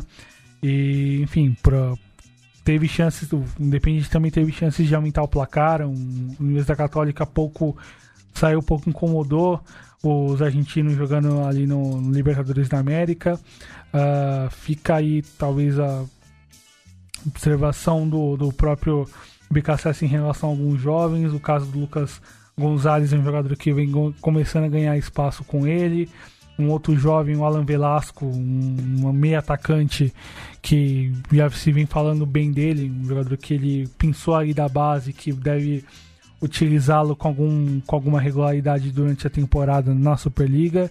E 1 a 0 que poderia ter sido muito mais, poderia sair com, com um resultado ainda mais folgado para poder decidir lá no Equador. Mas 1 a 0 sem tomar gol em casa, vai com possibilidades interessantes para decidir a vaga na próxima rodada, onde pode enfrentar o seu xará do Equador. E por fim, né, vamos ao jogo em Itaquera, no qual eu estive presente em loco. Relate, Matias. Pois é, agradeço a, a, a, dirigência do Montevideo Wanderers. Estive no, no setor visitante, fica aqui meu agradecimento ao Marcelo Liar, é, dirigente que fez essa ponte, ao Andes Alonso também, capo de Los Vagabundos, a barra brava do Montevideo Wanderers. Que, nomaço de, de, de, de barra, hein? Que pois É. Agradeço também ao, ao Chapo e o Diego, dois amigos que encontrei lá, aos irmãos Pita também, brasileiros, mas cujo pai é torcedor do, do Wanderers, estiveram presentes lá também. É, enfim, primeira vez que estive dentro da, da Arena Corinthians também. É, confesso que me chamou atenção positivamente a torcida do Corinthians nos primeiros minutos. É, muito apoio até o gol, mas daí entrou no ritmo do time dirigido pelo Fábio Carilli. Depois do gol, a torcida deu uma murchada. É, claro, continuou apoiando, mas não na mesma intensidade. Talvez, é, não sei se, se isso é uma resposta do que vem de campo ou acabou influenciando os próprios jogadores, mas foi nesse momento que o Anders é, entrou muito nervoso, né? Até pela imaturidade da, da maioria do, dos jogadores, né? Tirando o Nacho Gonçalves e o Macalusso, é, a maioria ali eram PIBs, né? É, formados no, no clube do Prado. E o Anders colocou a bola no chão, conseguiu é, assustar um pouco, né? A, a meta defendida pelo Cássio. É, no segundo tempo foi um jogo mais equilibrado, mas no fim o Pelinho fez um golaço e deu números finais à partida, no momento que a, que a própria enteada do Wander já estava se contentando com, com 1 a 0 assim, não, não via com maus olhos é, na sua estreia no Brasil, né? Primeiro jogo oficial do Boêmio em terras brasileiras, já tinha passado por todos os outros países da América do Sul. Sim mas é, finalmente jogou no Brasil. É, então foi um momento bastante especial, assim, é, ter testemunhado isso, assim. E um detalhe interessante, né, é, dessa questão do, do pertencimento do clube. É, você vê ali diversas gerações de íntias, né, desde adolescentes até senhores com cabeça branca. Sim. Um deles, inclusive, veio do Uruguai de cadeira de rodas, né? Infelizmente não consegui é, baita, perguntar o nome, mas foi uma imagem bastante simbólica. E em determinado momento estava assistindo um jogo de um lado de um, de um cara assim de uns 40, 50 anos, é, com um traje mais formal assim. Aí um amigo meu falou: ah, esse aí é o presidente do Anderson, Gabriel Blanc. Tava ali do, do meu lado, assim, no, no setor visitante, né? Não, não foi no camarote. Pro camarote enfim. ou afins. Então, é uma experiência bastante positiva. E a experiência de Venatio Gonzalez com a 10 Boêmia? Enfim, é, é, um jogador que foi formado no, no Danúbio, né? Que tinha uma, uma relação de amizade com o Anders até a decisão do Campeonato Uruguai de 2014. Sim. O, os índias me confidenciaram isso. Inclusive, o primeiro jogo que eu vi fora do Brasil foi justamente entre o Anders e o Danúbio, em 2010, quando... Antes da treta? É, antes da treta, quando o Tino Recoba é, tinha voltado ao, ao, clube de Marônias, que o revelou, né? Eu vi em loco ele ali no, no Parque Vieira destilando bom futebol, inclusive fazendo um gol na vitória por 3 a 1 Na época, o camisa 10 do Wanderers era o Matias Corujo. Uau! É. E, enfim, é... mas Nath Gonçalves, para mim, fez, fez um, uma partida ok, assim, né? Pensando, né? O jogador que participou do, do processo, foi titular no primeiro jogo do Mundial realizado na África do Sul. É, acabou sendo substituído depois e até o Maestro Tabares mudou um pouco a forma da Celeste jogar. Mas é isso, acho que o Wanders fez uma partida de acordo com, com o potencial do, dos seus jogadores, como eu falei anteriormente. Dois veteranos, muitos, muitas promessas, né? Gostei muito da, da entrada do Coitinho, que mudou um pouco o jogo. É, o, gostei bastante do Christian Bravo, chileno, é, que também arrancou suspiros da torcida, né? Ele que passou já por Universidade de Chile, Católica, é um jogador aí no, no meio da, da carreira, né? Tem 25 anos, é, mas aportou bastante, né, para o conjunto boêmio. Enfim, e o Corinthians, é, equipe bem postada, né? Sem, sem passar muitos sustos. Sempre. É, gostei de ver o, o Júnior Urso também em loco, um jogador de bastante chegada, né? O, os dois meninos, o Pedrinho e o Cleison, ovacionados pela torcida, né? No, na, na, quando saiu a escalação. O Fábio Carilli já não tanto, acho que o prestígio dele hum, é, diminuiu um pouco, né? É, com essa oscilação do, do, do, clube na temporada. Uhum. O Wagner Love, muito importante né, para o comando ofensivo, mas perdeu algumas boas oportunidades. E no fim eu acabei nem vendo os melhores momentos depois, Doug. Não sei se você acompanhou a partida, mas eu queria saber o que foi aquele lance com o Cássio lá, que o juiz acabou, acho que, dando uma falta depois do lance, mas porque se o lance tivesse é, corrido normalmente, ele teria que ter sido expulso, né? Porque pegou a bola fora da área. É coisa, é, passa um pouco pelo VAR o lance. Eu, eu acompanhei de um pouco, um pouco além depois do, do, do jogo, assim. Eu peguei um vídeo, peguei para acompanhar o jogo num, num uma reprise, melhor dizendo, né? E observei quando aconteceu o lance. No primeiro momento eu li que o jogador não estava impedido, a jogada era legal, mas parece que teve uma falta anteriormente. E aí a jogada para na disputa de bola. E talvez no primeiro momento o juiz tenha dado a falta anterior. Só que aí que acontece? Ele demora para pitar, acontece o lance do chute do, do, do Avante Uruguaio, o Cássio defende fora da área. Nesse momento, acho que muita gente tremeu ali. Era o placar 1x0, o Corinthians controlando, conseguindo agredir, enfim, com o jogo controlado, jogando em casa, podendo aumentar o placar com o time até jogando bem com, em comparação com as outras partidas recentes e de repente perder o goleiro, ficar com a menos por conta de um lance até inesperado, até para os padrões corintianos de não ter uma zaga avançada para um atacante sair em velocidade nas costas da defesa e o goleiro tendo que sair tão longe do, da meta, poxa, é um pouco distante se ver no Corinthians e que, enfim, o lance acabou sendo invalidado por uma falta anterior antes da jogada, porque a jogada em si foi legal. Inclusive, se tivesse válido, ele teria sido expulso de fato. Pois é. É, foi, foi um lance que gerou bastante reclamação ali no, no setor visitante, mas que não, não passou a maiores, né?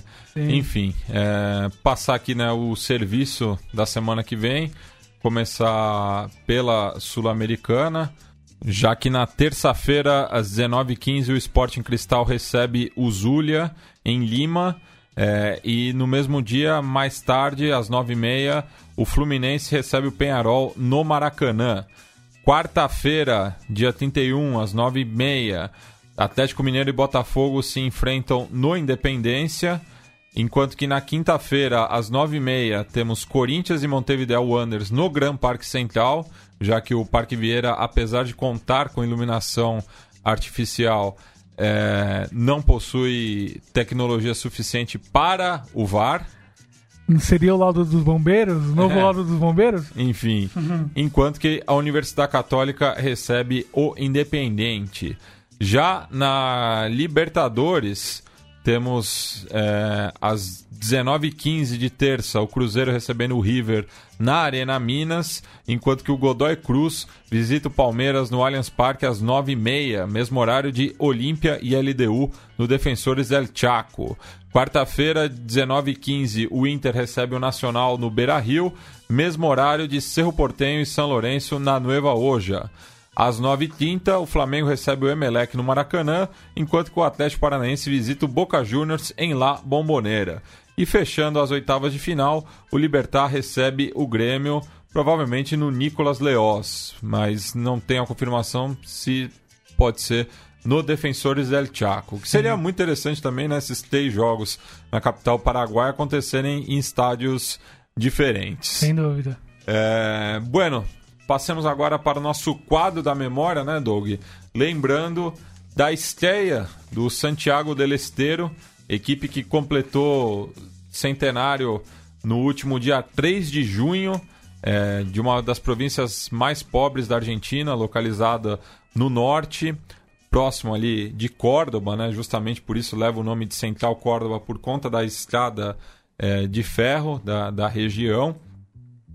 É, e que em 1967 foi uma das quatro equipes do interior da Argentina que estreou né, no campeonato nacional daquele ano, é, terminando na antepenúltima colocação, né? Uhum. É, inclusive os quatro não filiados diretos à AFA naquela ocasião terminaram nos últimos quatro postos, né? O São Martin de Mendoza, o Central Córdoba, o São Lourenço de Mar del Plata e o Chaco Forever. Pois é, Mati, num ano que teve muitas zebras, né? Talvez a principal vencedora num ano que eh, posteriormente deixou de ser zebra pelas grandes conquistas continentais, falando do Estudiantes de La Plata, logicamente. Isso. É... E naquela ocasião, né? O... Os ferroviários venceram o Boca por 2 a 1 na Bomboneira e também, no final do ano, empataram com o Racing, é, recém-campeão do mundo, né? Sim. Por 0 a 0 no cilindro de Avejaneda, é, na inauguração justamente do sistema de iluminação do estádio Juan Domingo Peron. E vamos então a essa vitória, né, por 2 a 1 da equipe alvinegra de Santiago del Estero diante do Boca Juniors.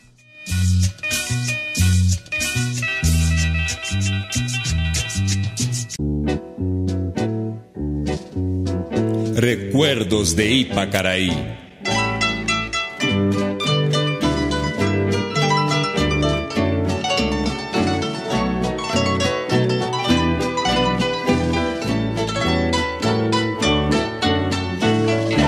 Una noche tibia nos conocimos junto al agua azul de Ipacaraí cantabas triste por el camino, viejas melodías en guaraní.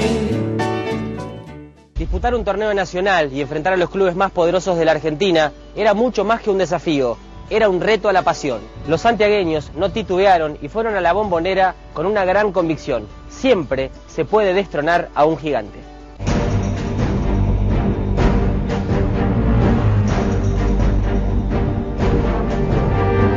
Llegamos a Buenos Aires y me acuerdo que se empezó a una lluvia, una llovina. Esa... Llegó allá a la cancha, nosotros veíamos impresionante la cancha de Boca. Y de arriba, la barra de Boca, los retaban, los tiraban naranjas, mandarín. Nos gritaban, santiagueño, santiagueño, eh, porque son ustedes pobrecitos, porque son ustedes de Santiago, los vamos a 10 nomás. Respetando a Boca entramos a jugar de frente y terminamos jugando de frente. Le metemos el primero. Víctor Pereira le amaga a, uno de vos que creo que era Ratín, le amaga, la pisa así y le toca para, para, para Aranda. Yo entro de aquí y le pego fuerte. Toca la Magdalena y lo, lo descoloca un poco a, Roma. Así abrían los ojos en Buenos Aires. Y en Centro Córdoba llegó un momento que le paraba la pelota y le jugaba y provocaba el famoso ole de la misma barra, de la misma barra de Boca para nosotros. El segundo gol de Central Córdoba, Víctor Pereira, y le toca para Manuel Rojo, está ya solo. Cuando se estaba cerrando el ángulo le sale Roma, y así despacito, le tira hacia abajo, contra el palo. ¿Te imaginas el puñadito ese de Santegueño que estaba en la tribuna? Carnaval, se mojaban a gusto. Y los hinchas de Boca comenzaron a gritar, a presionar. Y empezaban los socios a romper los carnets. Llegado más o menos los 30 minutos, ya nos empezamos a tirar todos atrás. Y a aguantar era el asunto.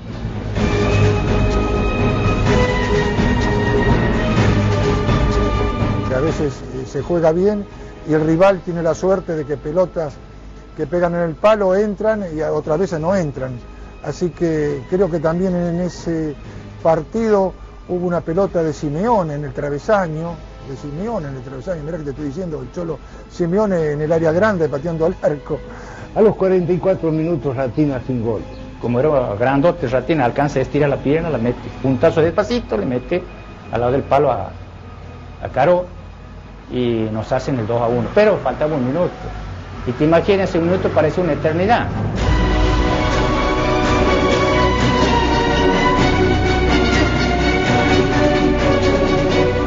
Pitazo final y a los vestuarios. A festejar. El vestuario era un carnaval, un carnaval que venía la gente, los santigueños y los santigueños que nos estaban esperando afuera. desatamos la alegría, festejamos, y los de Boca eh, llorando. Venimos a Tucumán y de Tucumán a Santiago. La gente de campo, de la orilla de Santiago, ya empezaba a salir con las banderas, nos hacían así, con los pañuelos nos hacían así. Muy mucha gente. No terminaban de creer. Todos contentos. ¿no? Toda alegría. ¿Sabe lo que era aquí cuando llegaron? Parecía que íbamos a salir campeón del, campeón del mundo. No se podía dar la plaza, era impresionante. Nos tenían con- firmando en esa época las chicas, chicas jóvenes. Una proeza, una hazaña, éramos héroes para todo, para todo el pueblo de Santiago.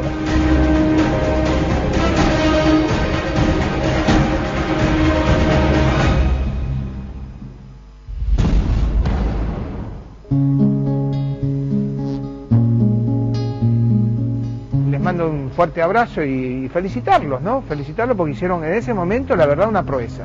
Porque en el alma nuestra, en nuestro pensar, en ese torneo, eh, contra un equipo provinciano, para nosotros eran, lo- eran los dos puntos, porque eran dos puntos eh, seguros. O sea que fueron héroes de verdad. Por ahí este, se da la oportunidad de que chicos, los padres, los abuelos, les dicen a los chicos, mira, él ha sido un jugador sin Copa y le ganó a Boca, porque en el año 67 el caballito de carrera nuestra es el partido contra Boca, cuando le ganamos. Eso ha sido lo, lo- lo máximo. Todavía me dicen, eh, Foro, y por ahí va, me presentan a algún amigo, este que le ha hecho gol a boca. Y así. Le ganamos un Día de la Madre. Ese no quiero que te olvides nunca. Esa fecha es oro para nosotros, porque nosotros les regalamos, aparte del triunfo a Central Córdoba y a esta provincia, a nuestras queridas madres de aquellos momentos. Todo el plantel tenía su madre y les regala un premio a la madre con ese partido. Mi mamá lloraba, mi viejo lloraba. Fueron verdaderos héroes. Ganarle a Boca Juniors, ser el primer equipo del interior, indirectamente afiliado a la AFA, que logra vencer a un grande en Buenos Aires. Y yo creo que deben tener su reconocimiento.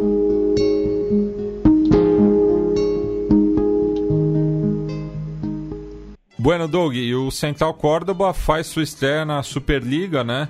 Nesse final de semana, visitando o News Old Boys no Colosso del Parque, conhecido como Estádio Marcelo Bielsa, a 1h15 do dia 28 de julho. Tivemos já a estreia do campeonato agora há pouco, né? No qual o atual campeão Racing Clube recebeu a União de Santa Fé no cilindro, com a presença do público visitante, né? Algo que espero seja comum, pelo menos na província de Buenos Aires, Torcemos durante essa temporada. Sim. E, enfim, é, campeonato no começo aí, né? Muitas novidades no- nos plantéis. É, muitos times vão disputar essa rodada já com o- os suplentes, né? Com um time misto. É, enfim, as equipes que estão brigando aí pelas Copas, né? Caso de São Lourenço e Godoy Cruz, que se enfrentam amanhã às 15h30. mas- Reservaços. mas também tem o caso do, do River, que visita o Argentino Júniors, o Boca, que recebe o Huracan, enfim. Pois é, Mate, grandes jogos, um roteiro interessante de começo do Superliga. Destaque para News e, e o Central Córdoba, já citado por você, do Santiago del Esteiro. E num contexto de equipes que já é um confronto direto logo de saída, considerando A o que as equipes promédios, né? que, que as equipes devem disputar até com mais com mais atenção no caso da temporada que é os promédios ah, promédios que também chama atenção para Argentino Júniors e pro rival do News o Rosário Central né É, e pro próprio News também. sim Que, que, inclusive. que tá empatado. Sim. E o Rinácia La Plata, é, que junto com o Arsenal de Sarandi e o próprio Central Córdoba, no momento são os três piores, né? Pois é. Ah, lembrando né, que as equipes da B Nacional começam zeradas. Sim. Então, a qualquer ponto vale mais, mas se ficar rodada sem pontuar, Vale muito menos. vale muito menos. Pois é. E, e o News que procurou se reforçar com algumas figuras interessantes. O principal caso do Santiago Gentilete, campeão pelo São Lourenço em 2014 da Libertadores, volta do futebol de alguns anos no futebol europeu. O caso já citado do Christian Lema, que jogou bem no Penarol e acabou fechando com o time.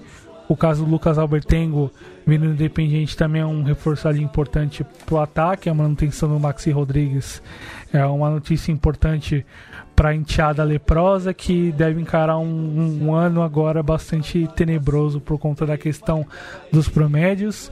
E só em relação aos promédios, né, é, de acordo com o jornalista Anders Burgo, que faz parte do, do excelente podcast Era por Abarro, é, ele destacou né, que é a décima temporada seguida, é, ou seja, né, desde a criação do Futebol para Todos é, e depois subconsequente descontinuamento do, do, do programa estatal, Sim. de que não se repete o regulamento de um ano para o outro, né?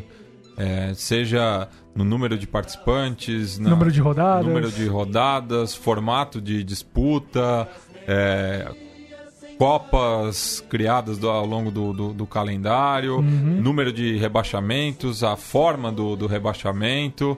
Então, é, isso diz muito né, sobre o atual momento da Argentina. Pois é, Mate. E, com, e aí se projeta a fechar um campeonato com 20 clubes daqui a três temporadas, se não me engano. E vamos ver como é que isso será possível ao modelo argentino e de gestão do senhor Tiki Tapia. É, a B Nacional, que é, a forma de disputa está bastante confusa também. O sorteio das duas chaves vai ser realizado na próxima quinta-feira, 1 de agosto, mas tem muitas camisas tradicionais né, no, no torneio que se aproxima. Mas enfim, é, muitas interrogações também. Enquanto que na B Metropolitana, equivalente à terceira divisão para os clubes diretamente filiados à AFA, voltou o sistema né, de apertura e clausura, com o campeão de cada turno decidindo a final e o perdedor se juntando ao torneio reduzido, né, que é uma repescagem entre os melhores classificados abaixo do campeão. É, cruzamos a cordilheira, vamos até o Chile. E vamos até o Chile com a volta do campeonato chileno depois de dois meses de parada. É, com, com Copa Chile no meio, com né? Copa Chile no meio ali para meio que ocupar um pouco mais do calendário. E, enfim, com. Copa Chile que dá vaga à, à fase, às fases preliminares da, da Libertadores, né? Exatamente. E um campeão recente da Copa Chile enfrentará, e é um destaque que eu, que eu pensei, o Palestino enfrenta a Universidade de Chile no amanhã, no dia, às 3 horas da tarde. E num Horário local, né? Exato. 16 do Brasil. 16 do Brasil. E os jogos valendo pela 15ª rodada, a última rodada do primeiro turno. E dois times vivendo situações diferentes na tabela. O Palestino atualmente é o sétimo colocado, ah, enquanto que a Universidade de Chile está na 12ª colocação, depois de um começo de campeonato pra lá de horroroso. Ah, e que- 14 colocação, conhecida como o primeiro fora da, da zona, né? Sim, sim, pois é. E o Palestino vive uma situação de mudança no elenco. Saíram alguns jogadores importantes, o caso do Julian Fernandes, que é um volante que a gente viu com boas atuações na Libertadores. O Alejandro Gonçalves, zagueiro com passagem pelo Penharol. E Luiz Almagro Jiménez, que saiu do árabe para jogar no futebol saudita. Depois é. A líder Universidade Católica que tinha feito em 11 de junho um jogo atrasado com a União Espanhola e é, jogou essa última rodada do primeiro turno contra o Coquimbo Unido é, agora há pouco, né? Empate de 2 a 2 na quarta região. E o vice-líder Colo-Colo, a quatro pontos dos cruzados, recebe o Everton no Monumental Davi Arellano. E com a saída do, do seu goleiro Agostinho Orion, que não seguirá mais no clube, né? E daí pulamos para a Colômbia, uh, onde temos um enfrentamento de dois times que fizeram finais recentemente, que é o Independiente Medellín versus Júnior Barranquilla. Uh, dois times que fizeram a final do último finalização em 2018. Uh, dois times que ainda apontam para um momento ali de, de reajuste, apesar do bom começo do, do, dos dois clubes no campeonato, principalmente do Jim, que nos dois primeiros jogos saiu, conseguiu com duas vitórias e ali está dentro da zona de classificação. Comparação com o mal apertura que ele fez, enfim, começo bastante ruim que acabou matando a chance de classificação para a fase final. E o Júnior vem problemas por conta dos desfalques, sobretudo sem Matias Fernandes e Théo Gutierrez, que não estarão em condição física disponível para o enfrentamento com o Júnior. O jogo que acontecerá dia 28, no caso domingo, às 19h30 horário local. 9h30 do Brasil. Sim. E... No Atanásio Girardot. Exato.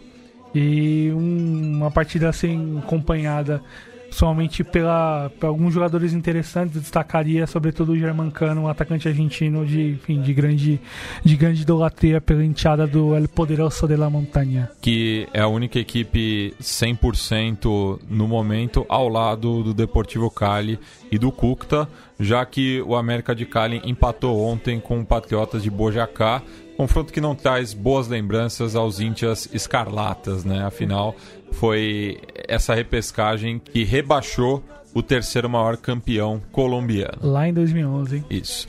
Doug, também está rolando em São Paulo né, o 14º Festival de Cinema Latino-Americano, o FES Latino, que eu acompanhei as primeiras edições bem de perto, mas depois é, acabei perdendo um pouco o bonde, né?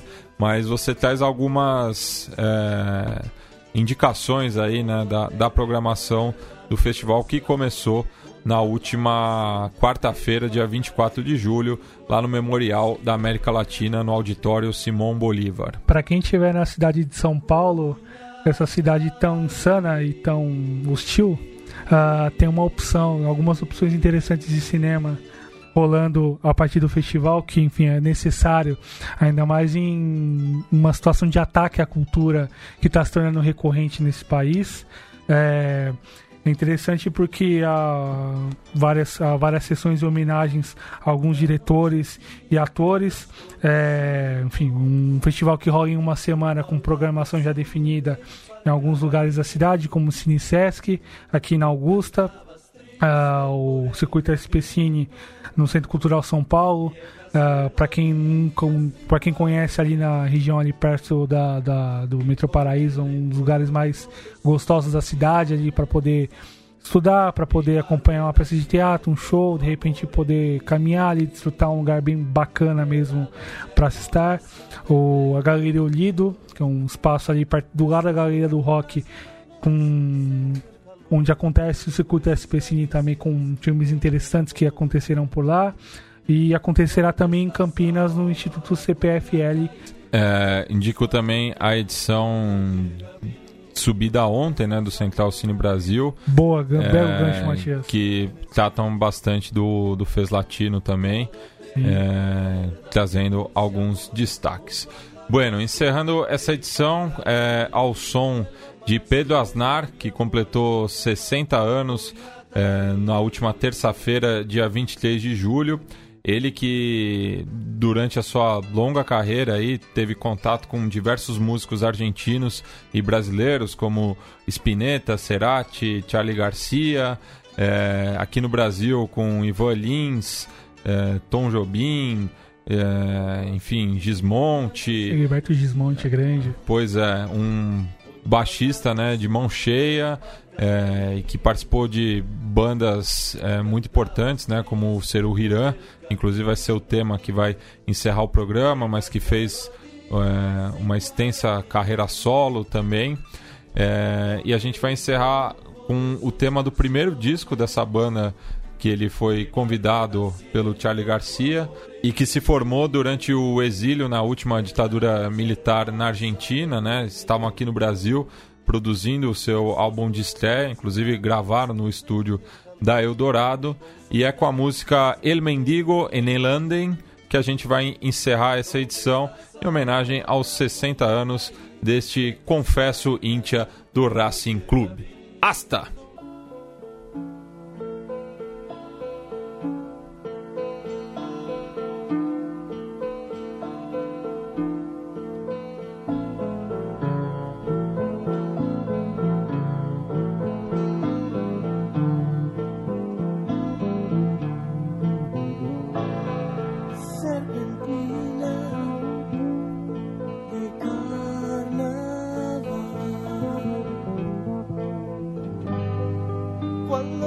días buenos pasen.